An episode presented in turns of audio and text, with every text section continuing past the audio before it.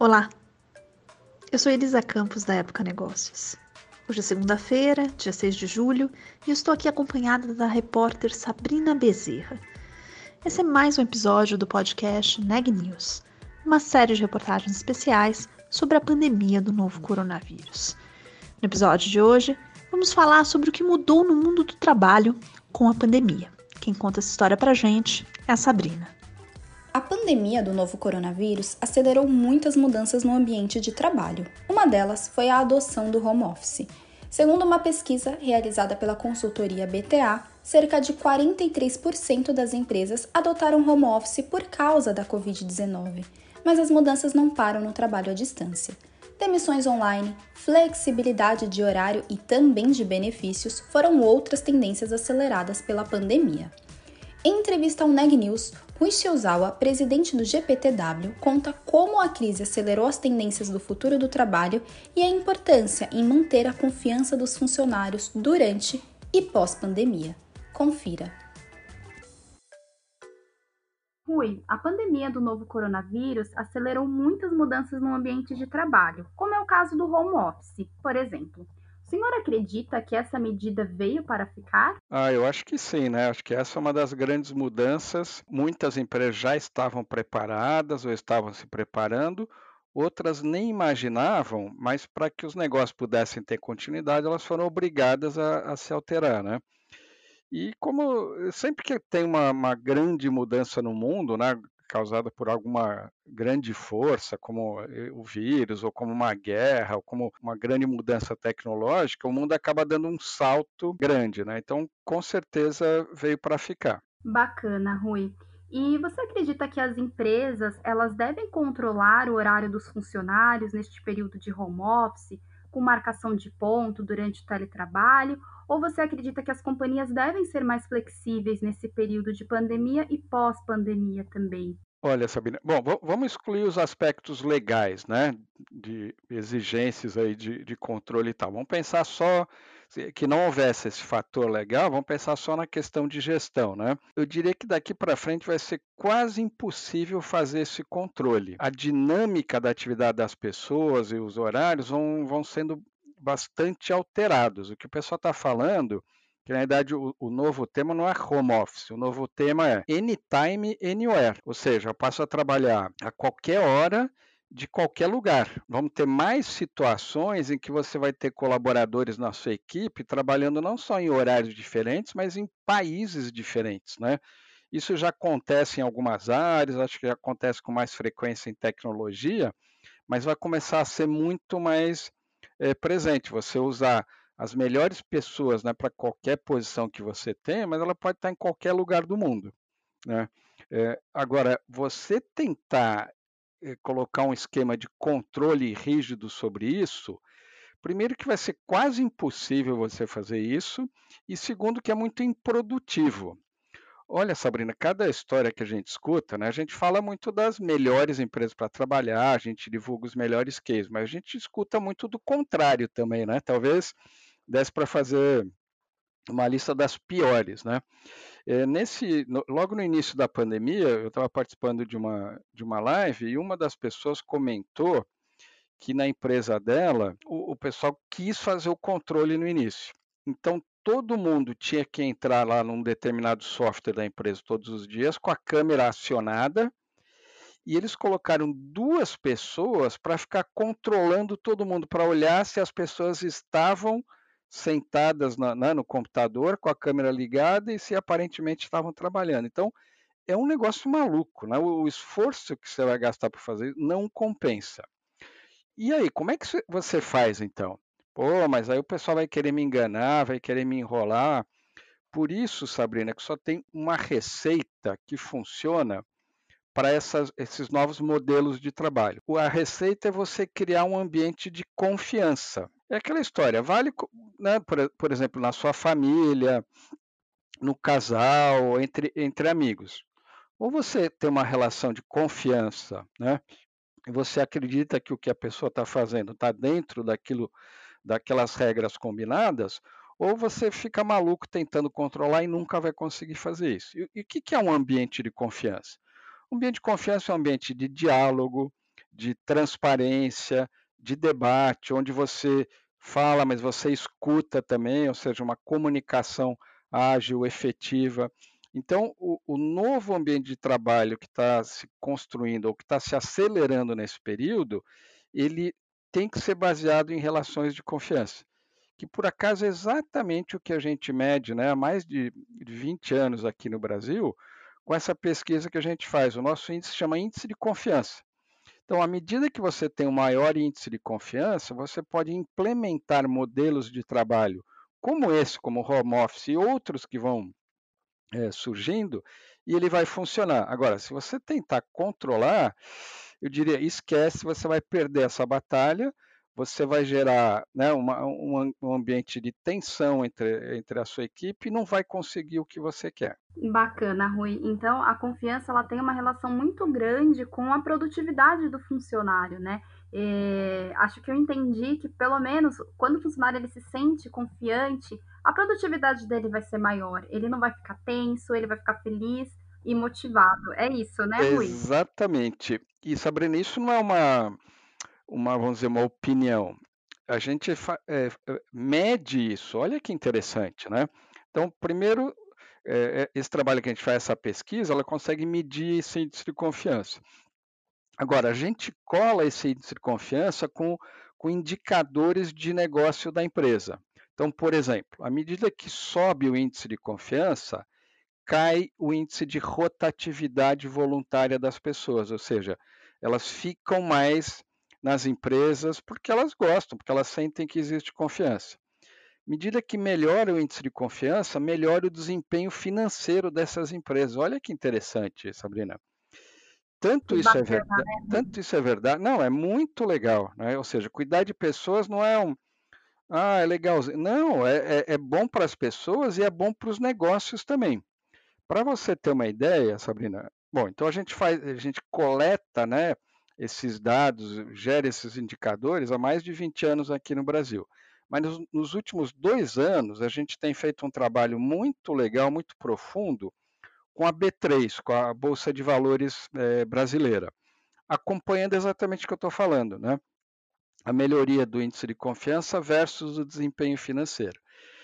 O, o, a conclusão do trabalho desses dois anos é que existe uma correlação muito forte. E a ótima notícia é que a gente vai lançar em breve, B3GPTW, um novo indicador para o mercado, que nem tem o Ibovespa, que nem tem o índice das empresas verdes, vamos, vamos passar a ter o um indicador agora oficial no país, B3GPTW, que mede exatamente isso que a gente está falando.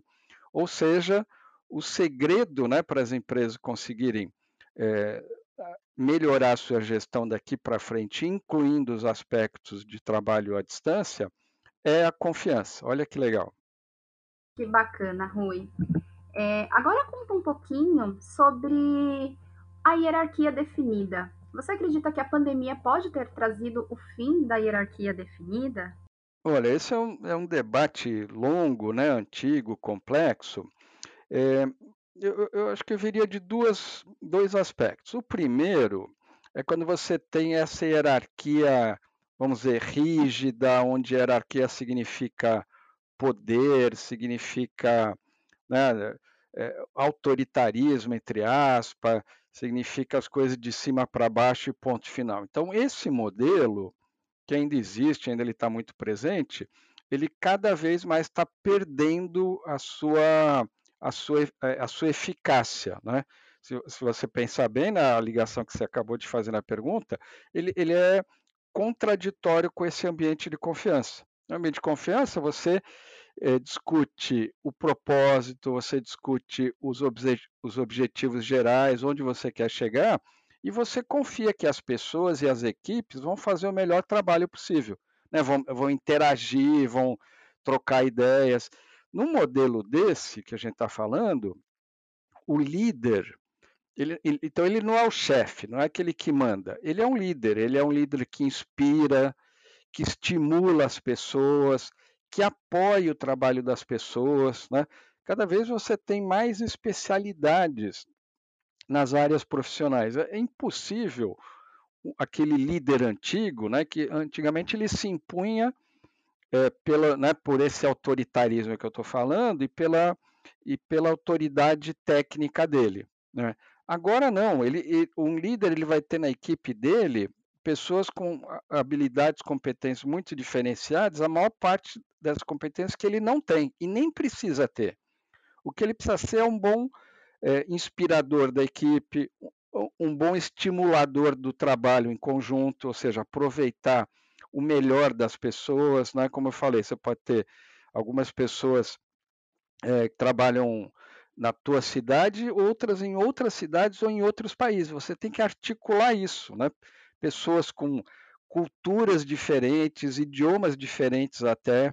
E isso eu estou falando, não é porque eu estou falando de grandes empresas, grandes multinacionais. Pode valer para qualquer empresa, sabe? Posso ter né, um pequeno grupo de empresas, mas eu quero usar a competência de um profissional que está do outro lado do mundo, mas ele que conhece aquele assunto que eu, é, que eu preciso. Né? Então, por isso que o, o modelo futuro, futuro não, que está né, é, crescendo daqui para frente, é o Anytime, Anywhere, a qualquer hora, é, em qualquer local. Então, hierarquia, aquela hierarquia rígida, ela tende a ser muito pouco eficiente, né? Por quê? Porque ela não estimula as pessoas, ela conta que você tem um chefe lá em cima que sabe tudo, é o sabichão, conhece tudo e todos, conhece mais que todo mundo e manda mais que todo mundo. Esse modelo não está funcionando mais e as empresas estão perdendo né, espaço, perdendo mercado, perdendo oportunidades, deixam de ser inovadoras com modelos desse tipo.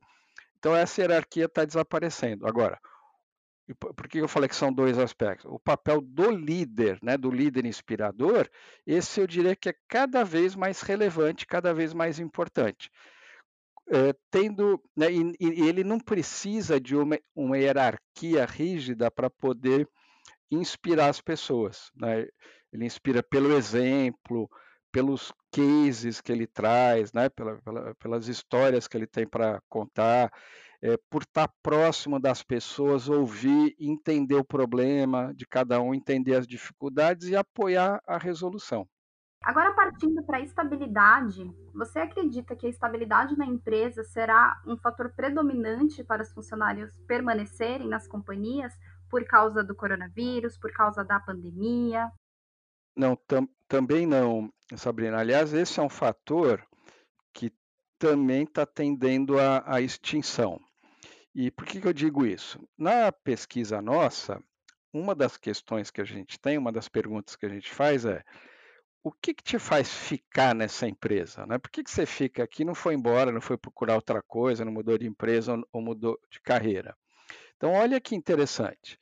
A primeira surpresa, vamos dizer, ao analisar essa pergunta, é que não é salário ou benefícios é, que são os fatores, não são né, esses fatores, salários e benefícios, que são um grande impacto ou grande razão das pessoas ficarem na empresa. Elas ficam por várias outras razões. É, primeiro, um local onde eu estou aprendendo e crescendo. De novo, pode ser uma grande multinacional, pode ser uma pequena empresa de cinco colaboradores, mas se eu estou aqui, eu estou aprendendo, estou me desenvolvendo, eu tenho um líder né, que está que tá junto, que me orienta, eu acho que está valendo a pena. Ou seja, além do meu salário, eu estou ganhando conhecimento, estou ganhando aprendizado. Com isso, eu terei novas oportunidades no, eh, no futuro, seja nessa empresa ou em outras empresas. O salário por si só, claro, ele é relevante, óbvio. Né? Quem não quer ter um aumento de salário, quem não quer ter um, um benefício melhor.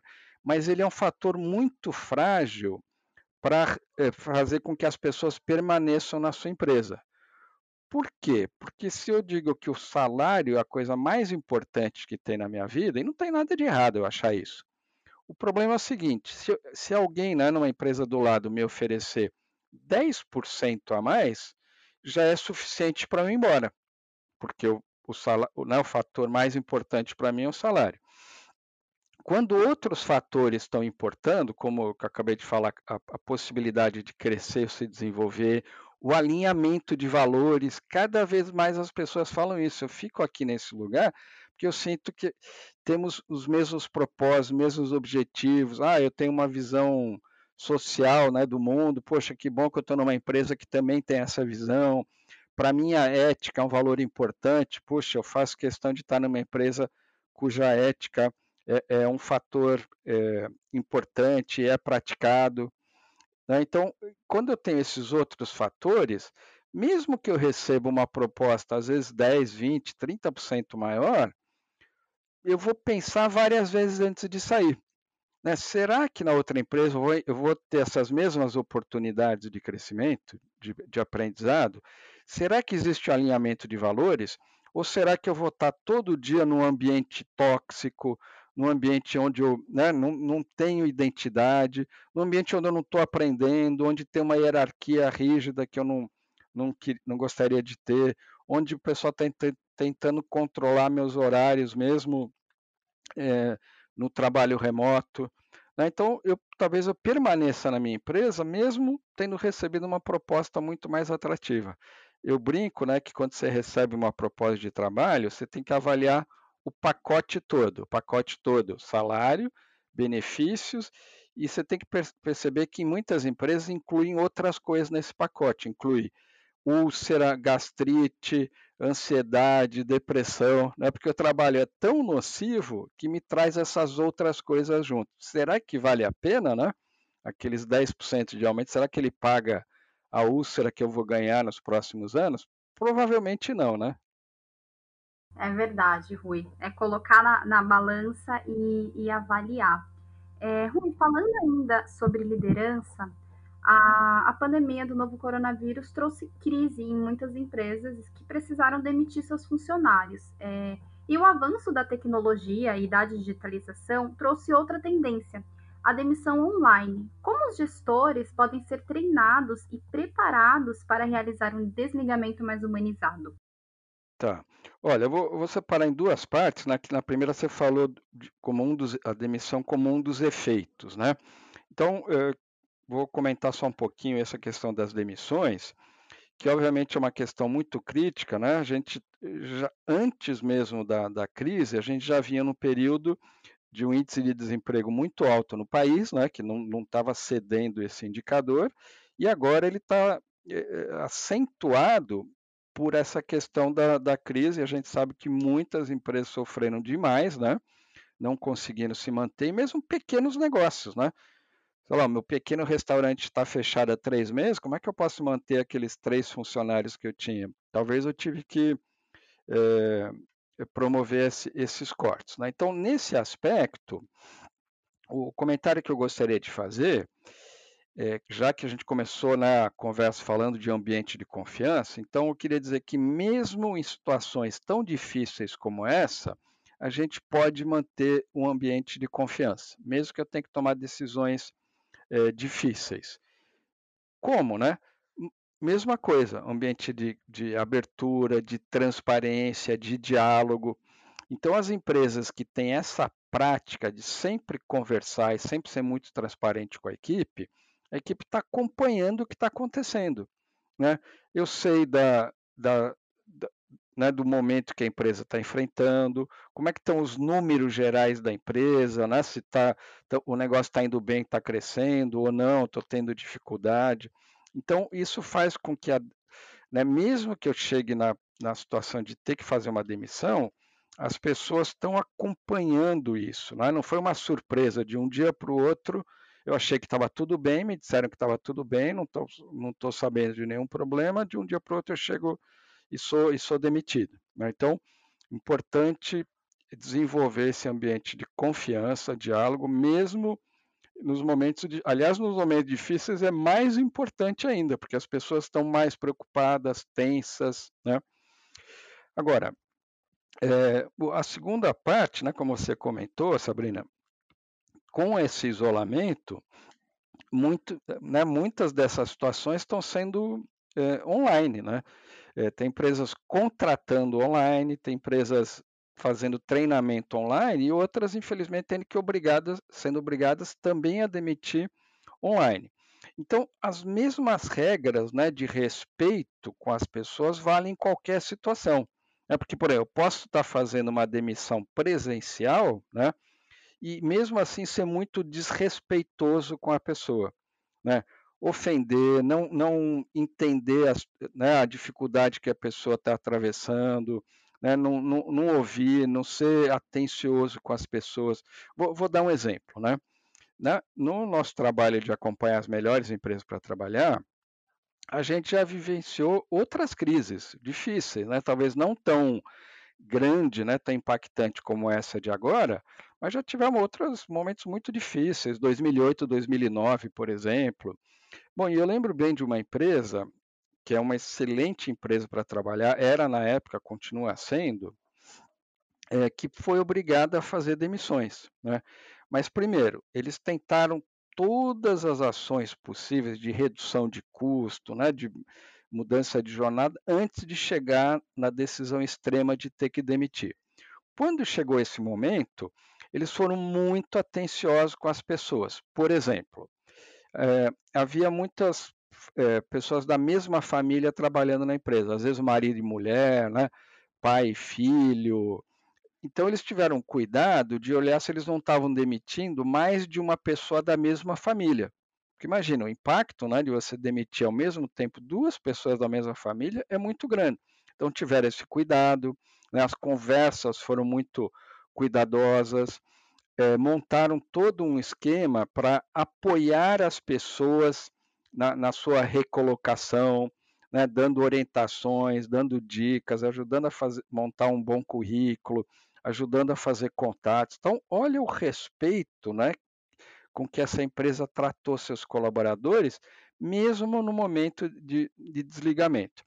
E olha que interessante, a empresa foi tão respeitosa, né, gerou tanta é, é, engajamento das pessoas que ficaram, que ela se recuperou daquela crise muito depressa, foi a unidade da empresa no mundo que mais rapidamente se recuperou, e em, em num período de dois, três anos, ela tinha recontratado a maior parte das pessoas que ela demitiu nesse período. Olha que interessante, né?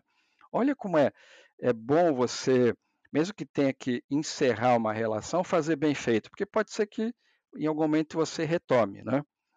Então, é, sim, é possível você fazer uma demissão humanizada, vamos dizer assim, né? Por mais difícil que seja esse momento, é, é um, né? De novo, é um momento. Pode ser que a história mude dali para frente, você tenha novas oportunidades e a, o fato de ser online não pode ser uma desculpa, né? Para você não tratar bem, não cuidar bem das pessoas. Agora partindo para benefícios. Com o home office, muitos benefícios deixaram de fazer sentido, como o caso do Vale Transporte, por exemplo. Para você, que é um especialista na, na área, o que, que muda na cesta de benefícios? O que, que faz mais sentido para os funcionários neste momento?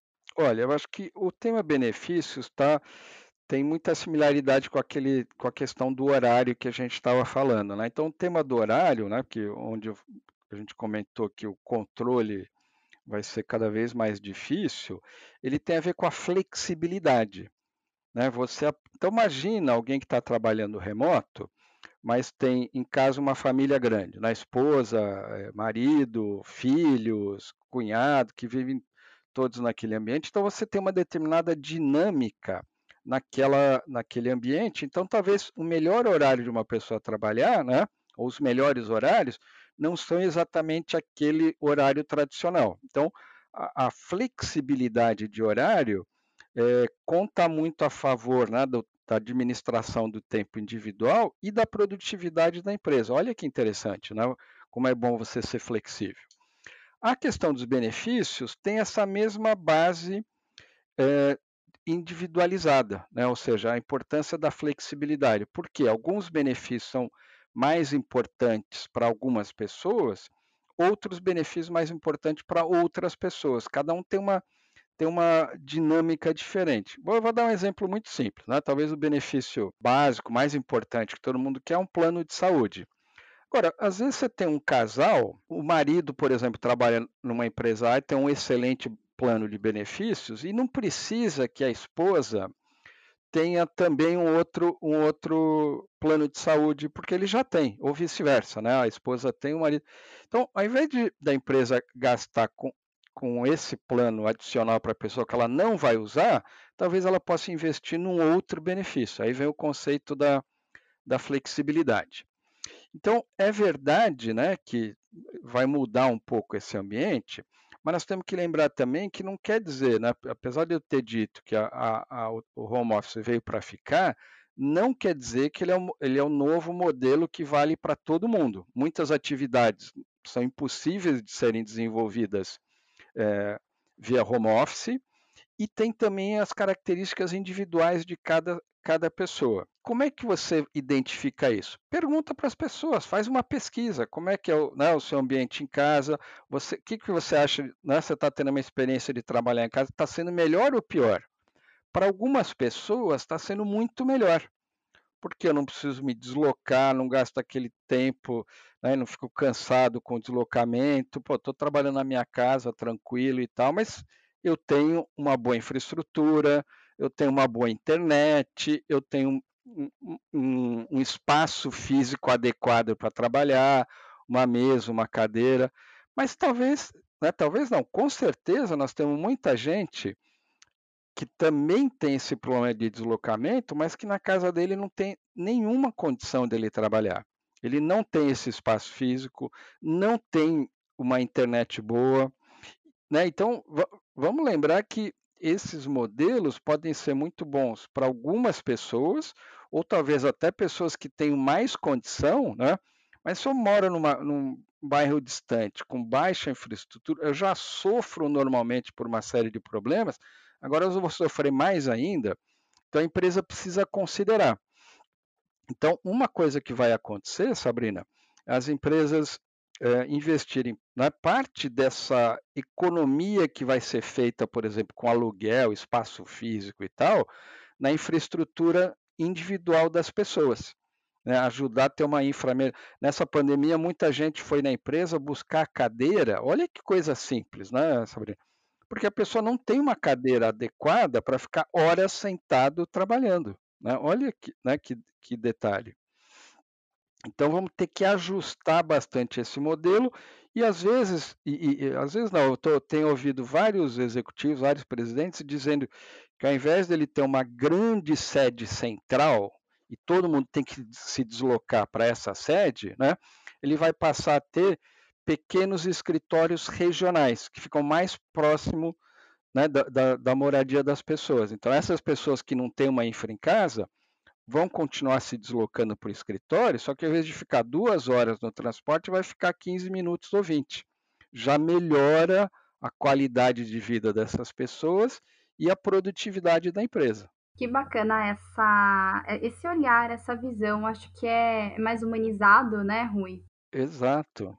Então, será uma tendência, por exemplo, o funcionário escolher qual que vai ser o benefício dele, qual que, vai, qual que é a melhor modalidade para ele trabalhar, qual que ele se encaixa melhor. De repente, as empresas podem liberar até é, voucher de internet, Exatamente. de repente, terapia online, até por conta desse momento de, de confinamento que muitas pessoas passaram, muitos funcionários. E, e, esses mini escritórios, esses escritórios regionais. É bem bacana isso, Rui. Agora, para a gente finalizar, com a retomada dos escritórios, quais cuidados as, as empresas precisam tomar? Bom, a, a, primeira coisa né, é a gente manter, estimular todos esses. O cuidado com as pessoas de um modo geral, né, em particular o cuidado com a saúde. Né? Então, eu acho que isso foi um, um susto gigantesco para a humanidade. Né? infelizmente, muita gente pagou com a vida né, esse susto, esse despreparo nosso né, para enfrentar uma situação dessa. É, eu não vou dizer que foi uma surpresa, porque os cientistas já vinham alertando eh, da possibilidade de uma pandemia há bastante tempo, sabendo, olha, a gente não vai conseguir enfrentar, precisamos nos preparar, e ela veio e, e pegou todo mundo é, desprevenido. Então, eu acho que o primeiro grande alerta, né, é reforçar esse cuidado com a, as pessoas, com a, com a saúde. Uma grande implicação que isso vai trazer, Sabrina, é repensar os modelos de saúde, tá? Aí não é uma questão individual, é uma questão só de cada empresa, né? Mas da, da sociedade como um todo, a gente passar a ter muito mais ações preventivas né, de saúde do que corretivas, que é o que nós estamos fazendo agora. Corretivo, você corre atrás do prejuízo tentando minimizar o efeito, né, a doença e, e, e, as mortes. O preventivo é você tomar ações para que isso não aconteça. Né? Não temos que chegar novamente numa situação de isolamento e tal, e a gente está ainda muito longe dessa situação. Então, acho que é um desafio para qualquer cidadão, para qualquer empresa e para qualquer governo é, pensar nisso. Imagina enfrentar duas situações como essa consecutivas, né? É muito difícil até a economia é, aguentar, né? Agora, indo né, para o específico, as empresas, né, aquilo que já vem sendo feito de cuidados maiores, distanciamento e cuidados com higiene, tem que ser reforçados e passar a ser um cuidado é, cotidiano. Eu estou lembrando, Sabrina, uma viagem que eu fiz para o Japão há uns 4, 5 anos atrás, e uma coisa que me chamou muito a atenção era o uso de máscara naquela época, tá?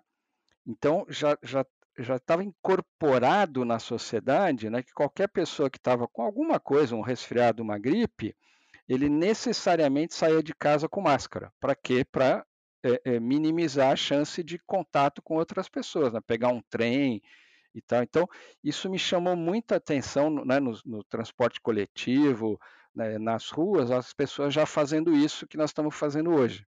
Então, esses pequenos. E, e claro que as empresas são um grande estímulo para essa mudança de hábito. Né? Quando elas é, estimulam que os seus colaboradores tenham determinados hábitos, né? E aí pode ser qualquer coisa que a gente está falando, esse tratamento das pessoas com mais respeito, né? As empresas estimulam. Esse, esse cuidado maior com a saúde das pessoas, as empresas podem estimular também. Isso vai virando parte, vamos dizer, da cultura daquele, daquela região, daquele comunidade, daquela comunidade, é, daquele, daquele município, né?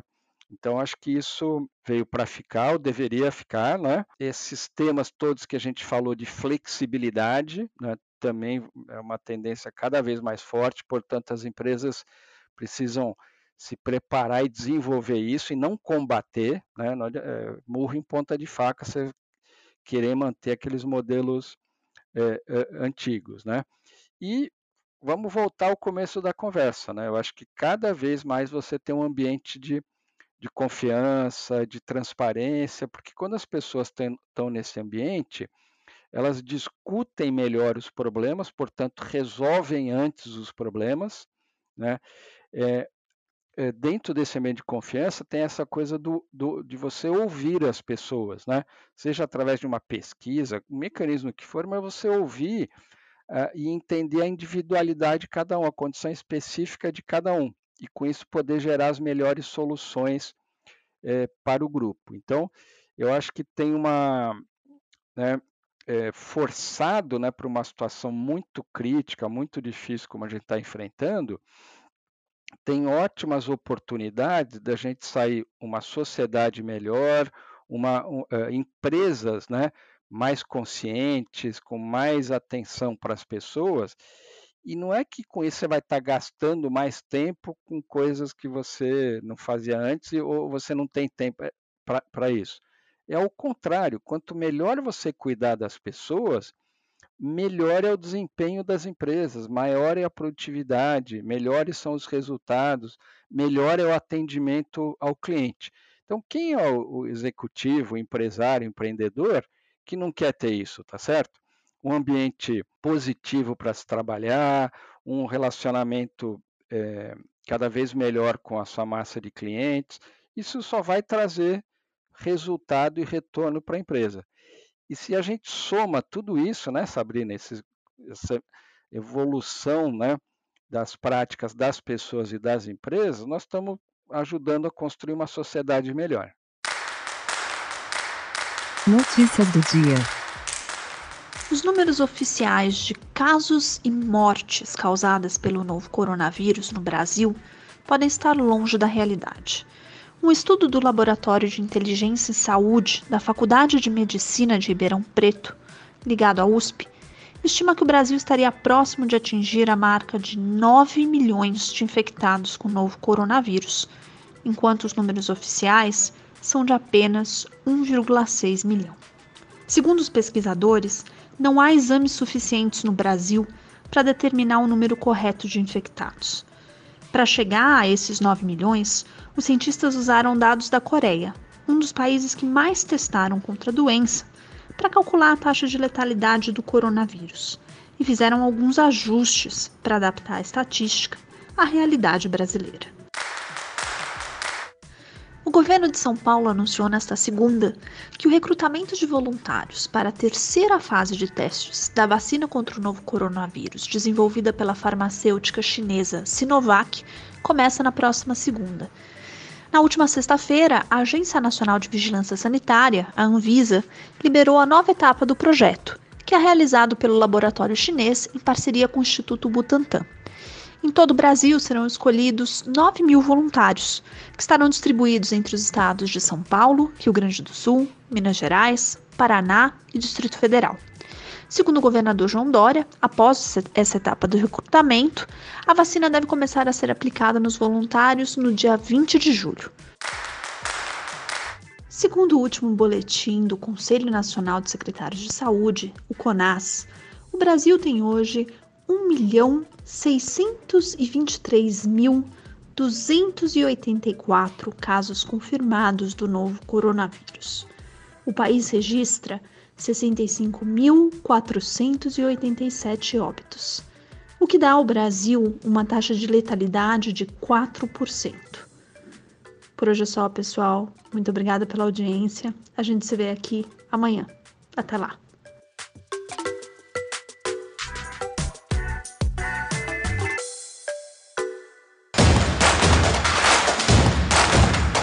Esse podcast é um oferecimento de Época Negócios inspiração para inovar. Não deixe de conferir nossos outros podcasts. Presidente Entrevista Presidente. The Office. E os negócios da nossa época. Ouça, acompanhe, compartilhe. Vamos fazer deste podcast o nosso ponto de encontro.